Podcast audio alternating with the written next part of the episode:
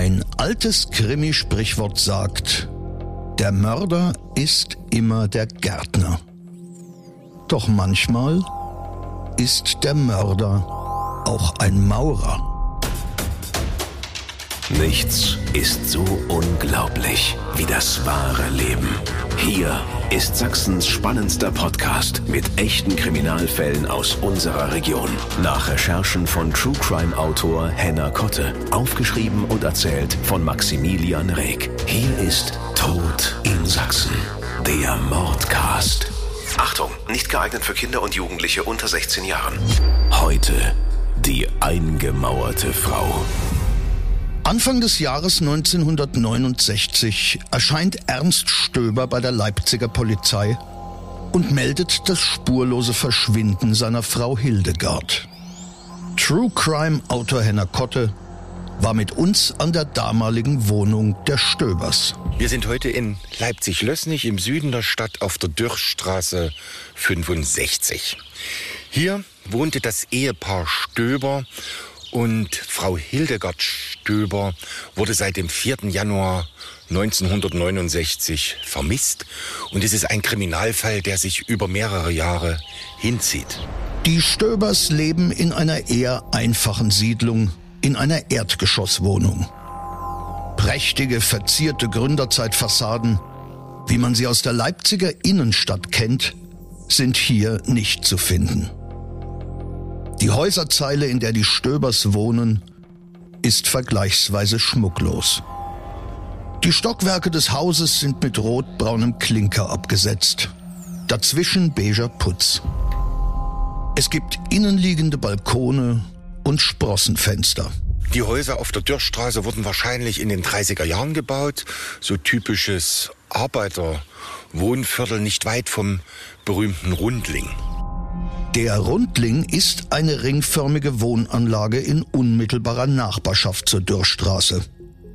Ein über die Grenzen Leipzigs bekanntes Architekturdenkmal. Hier wohnen Verwandte der Stöbers, die ihre Hildegard ebenfalls schmerzlich vermissen. Wenn erwachsene Menschen verschwinden, muss nicht unbedingt ein Verbrechen der Grund sein. Es kommt immer wieder vor, dass jemand einfach alle Brücken hinter sich abbricht und ein neues Leben beginnt, ohne Bescheid zu sagen. Das könnte auch im Fall der Hildegard Stöber passiert sein. Diese Vermutung äußert auch der Ehemann gegenüber der Polizei. Am vierten hätte er sich mit ihr gestritten und danach sei sie aus dem Haus gegangen. Er weiß nicht wohin. Er vermutet in den Westen abgehauen, denn sie hatten Ehestreitigkeiten. Die Ehe der Stöbers läuft nicht immer glatt, sagt Henner Kotte. Ernst Stöber ist Werbeleiter beim staatlichen Kontor für Unterrichtsmittel und Schulmöbel in Eutrich. Die stellten also für die Schulen die Lehrmittel bereit. Ernst Stöber war ein lebenslustiger Mann, der der Weiblichkeit wahrscheinlich nicht abgeneigt war. Und das waren auch die Vorwürfe seiner Frau. Es kam öfter zu Streitigkeiten und Eifersuchtsszenen. Also sie warf ihm immer vor, dass er vom Gelde was abzweigen würde, was sie sozusagen nie zu sehen bekäme. Und sie wüsste auch wofür, für den Unterhalt außerehelicher Kinder. Das ist natürlich bei der Lohnbuchhaltung etwas schwierig oder wäre bei der Lohnbuchhaltung etwas schwierig gewesen, denn das hätte ja über die staatlichen Sachen schon abgeführt werden müssen. Also da saß die Gattin offensichtlich ihrer Einbildung auf. Sie war Hausarbeiterin, sie nähte in Heimarbeit, war also den ganzen Tag zu Hause und sie hatten einen Sohn, der zur damaligen Zeit 1969 zehn Jahre alt war. Ganz aus der Luft gegriffen sind die Vorwürfe der Ehefrau nicht. In den Akten zum Prozess ist dokumentiert, wie es dazu gekommen ist. Zu diesen Missverständnissen ist es bei einer Betriebsfeier gekommen, denn dort kam eine Kollegin zum Tisch der Stöbers und sagte zu ihm, na, wie geht's denn deinen Kindern? Du hast doch ein Junge und ein Mädchen.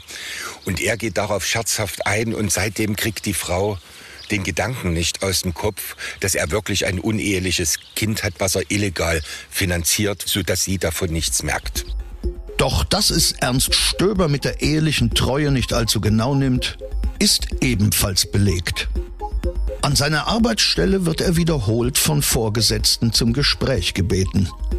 Thema sind seine außerehelichen Eskapaden mit Kolleginnen. Also die Genossen haben wirklich in der Treue sehr harte Maßstäbe angesetzt. Das ist, hat sich dann erst in den 70er Jahren gelockert. Und viele Kriminalromane der damaligen Zeit beruhen auch auf solchen Sachen. Es war ungern gesehen. Viel Weiberei. Ansonsten führen die Stöbers ein vorbildliches Leben im Sinne der sozialistischen Ideologie. Ernst Stöber ist als Abteilungsleiter im volkseigenen Betrieb SED-Mitglied und linientreu. Er ist im Elternbeirat an der Schule seines Sohnes aktiv. Gemeinsam mit seiner Frau nimmt er in der Freizeit an freiwilligen Arbeitseinsätzen teil und beteiligt sich an Renovierungsarbeiten der Schulräume. Eine Gewalttat an seiner Frau traut ihm niemand zu. Nur eine Zeugin berichtet der Polizei, dass Ernst Stöber sehr in Rage geraten konnte, wenn er sich zu Unrecht beschuldigt sah. Die Polizei verhört Ernst Stöber detailliert zum Abend des spurlosen Verschwindens seiner Frau, sagt Henner Kotte. Also er beschreibt den Abend des 4. Januars, wo seine Frau aus dem Haus gegangen sein soll und nicht wiederkehrte. Er hätte schon am Mittag mit seiner Frau in Streit gelegen, weil sie ihm wieder Vorwürfe machte, das Geld mit Geliebten durchzubringen. Und er in seiner Rage sagte, dann gehe ich eben und lasse dich allein. Abends lebte der Streit wieder auf vom Mittag, dass sie ihm Vorwürfe machte und er sie verlassen wollte und sie sagte daraufhin, dafür mache ich dich jetzt noch schön für deine Geliebte und nahm die Hand und zerkratzte ihm das Gesicht. Daraufhin ist Ernst aus dem Haus gegangen und hat seine Wut in einem längeren Spaziergang versucht abzureagieren und als er wiederkam, hätte Hildegard die Wohnung verlassen. Der Sohn lag schlafend in seinem Kinderzimmer. Der Streit zwischen den beiden scheint heftig und handgreiflich gewesen zu sein. Weitere Erkenntnisse erhoffen sich die Volkspolizisten vom zehnjährigen Sohn, der am fraglichen Abend ebenfalls in der ehelichen Wohnung der Stöbers in der Dürrstraße 65 gewesen ist. Seine Aussage ist zumindest beunruhigend. Es wird auch der Sohn verhört von der Polizei, sehr vorsichtig, und er schildert den Abend, dass er aus dem Zimmer nochmal herausgekommen ist. Also der Sohn wird an bewussten Abend durch ein lautes Krietschen und Hilferufe geweckt und er geht in die Küche, wo er seine Eltern findet, die Mutter liegt auf dem Fußboden, der Vater ist über sie gebeugt. Die Polizei fragt das Kind, hat denn die Mutti noch gelebt? Und hat er gesagt, ja, er hat sie schwer atmen sehen, die Rippen haben sich gehoben und gesenkt. Anschließend sei der Junge wieder ins Bett gegangen. Seine Mutter hat er danach nicht wiedergesehen. Um eine schwere Gewalttat oder ein Tötungsverbrechen zu beweisen, reicht seine Aussage nicht. Immerhin hat die Mutter zu diesem Zeitpunkt eindeutig noch gelebt. Auch hat der Junge kein Blut gesehen. Hildegard Stöber bleibt verschwunden. Verwandte, die im benachbarten Rundling wohnen, spekulieren über die Umstände ihres Verschwindens. Also es wird in der Familie, die hier in der Nähe wohnt, äh, darüber diskutiert, was denn vorgefallen sein könnte. Manche sagen oder halten Ernst Stöber für unschuldig, andere sagen, vielleicht hat er mit der Tante Hildegard also doch irgendwie einen größeren Streit gehabt und es ist was vorgefallen. Und andere wiederum sagen, sie fühlte sich unglücklich in der Ehe, vielleicht hat sie Selbstmord begangen. Selbstmordabsichten hat Hildegard Stöber jedoch nie geäußert. Trotzdem lässt sich das auch zu diesem Zeitpunkt nicht ausschließen. Die Theorie, Frau Stöber könnte in den Westen geflüchtet sein, ist für die Beamten dagegen wenig glaubhaft. Erstens ist sie im Westen nicht bei ihren Verwandten aufgetaucht und zweitens ist die Grenze seit 1961 durch die Mauer versperrt.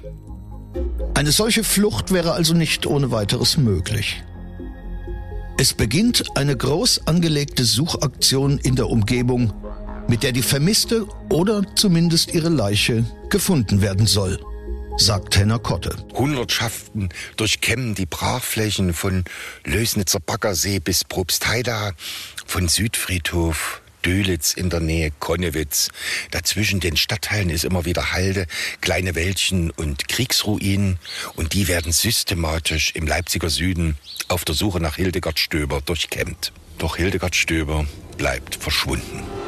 Ernst Stöber kann keine Straftat nachgewiesen werden. Sein Leben geht zunächst in geordneten Bahnen weiter. Im Folgenden normalisiert sich die Lage. Ernst Stöber bleibt in der Wohnung wohnen mit seinem Sohn, der seinen Vater sehr, sehr gern hat. Er lernt sogar eine neue Liebe kennen, eine alleinstehende Frau, die im Tagebau arbeitet, Ingenieurin ist und ein zweites Kind mit in die Ehe bringt.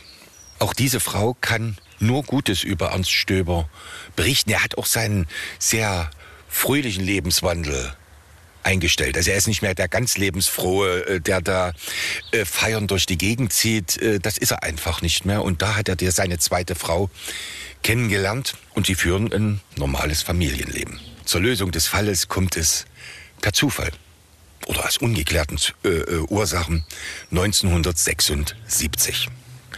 Und hier unterscheiden sich die Polizeiakte, die Gerüchte in Lößnich und eine andere Dokumentation dieses Falles. Tatsächlich verzeichnet die Akte am 7. Mai 1976 nur lapidar, dass man aufgrund eines anonymen Hinweises Kriminalbeamte in die Dürrstraße 65 geschickt habe.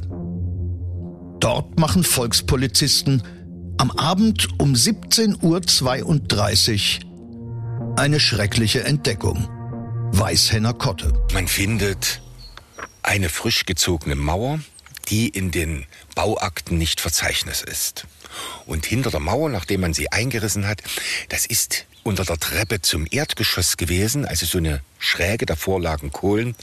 Und hinter den Kohlen und der eingezogenen Mauern findet man in einem Plastesack Hildegard Stöber. Die Leiche liegt mit angewinkelten Beinen auf dem Rücken.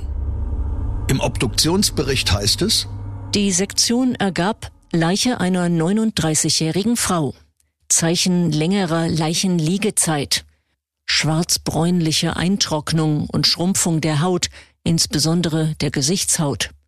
Teils Skelettierung von Händen und Armen mit schmierig brüchigen Resten eingetrockneter Haut.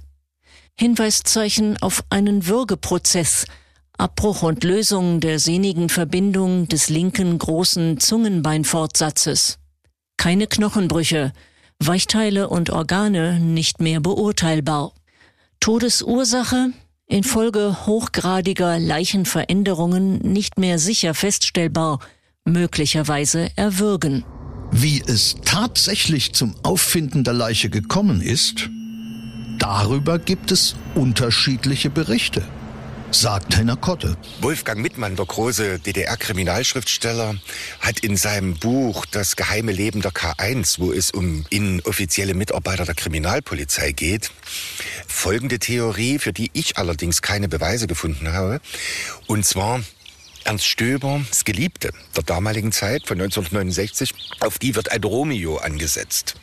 Und der würde 1976 erfahren, dass Ernst Stöber gesagt hätte, wenn die Hausbewohner wüssten, dass sie jeden Tag über meine Frau hinweggehen. Und daraufhin käme die Polizei auf die Idee, dass das die Treppe zum Erdgeschoss im Haus ist, denn darunter befindet sich ja Stöbers Keller und sucht daraufhin nach.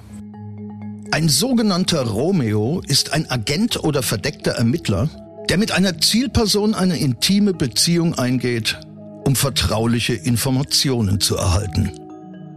Geheimdienste und auch die Stasi haben solche Methoden immer wieder eingesetzt. Dass auch im Fall der Hildegard Stöber eine so aufwendige Ermittlung über sieben Jahre betrieben worden sein soll, scheint wenig glaubhaft. Plausibler erscheinen da schon die Gerüchte, die nach Entdeckung der Leiche im Stadtteil Lößnich umgehen.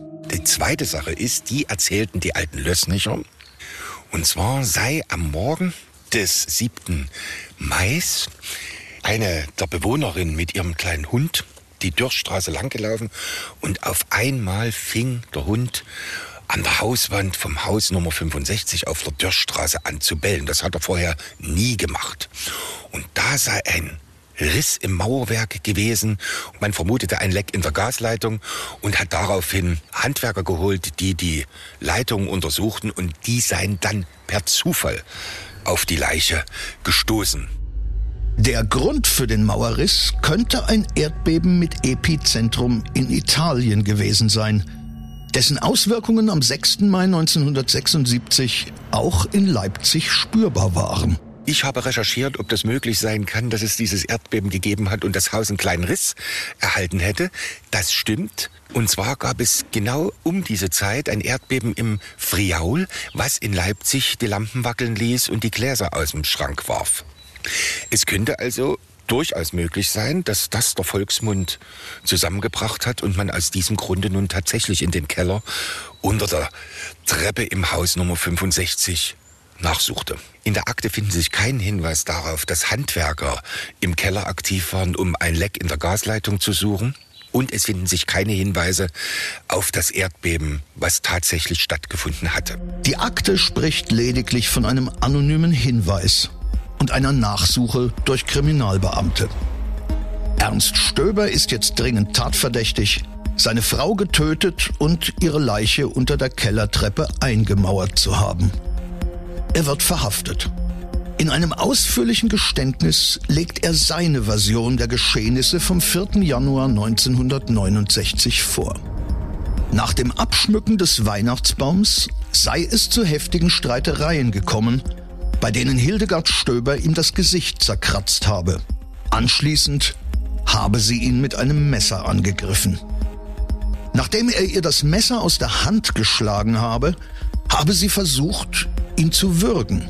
Daraufhin habe auch er den Hals seiner Frau mit beiden Händen ergriffen und sie bis zum Tode gewürgt, wobei er ihr mit dem Daumen den Hals zugedrückt habe. Er sei bei der Tat wie von Sinnen gewesen, gibt er an. Nach dieser Aussage käme für ihn eine Verurteilung lediglich wegen Totschlags in Betracht, weil die Tat offensichtlich nicht geplant war und sich aus den Streitigkeiten im Affekt ergeben hat. Doch die Staatsanwaltschaft gibt sich mit Totschlag nicht zufrieden, sagt True Crime Autor Henna Kotte. Sie stufen diesen Fall der Hildegard Stöber als Mordfall hoch und er erhält wirklich 15 Jahre Haft, die er auch im Gefängnis Brandenburg zunächst absitzt bis seine Schwester ein Entlassungsgesuch an die Staatsanwaltschaft stellt. Ernst Stöber wird 1984 entlassen, auch aufgrund seiner Reue und guten Führung. Tod in Sachsen, der Mordcast. Der Podcast mit echten Kriminalfällen aus Sachsen. Alle Folgen jetzt überall, wo es Podcasts gibt. Autor und Erzähler Maximilian Reg. Recherche True Crime Autor Henna Kotte. Tod in Sachsen. Der Mordcast ist eine Produktion von Regiocast, deutsches Radiounternehmen.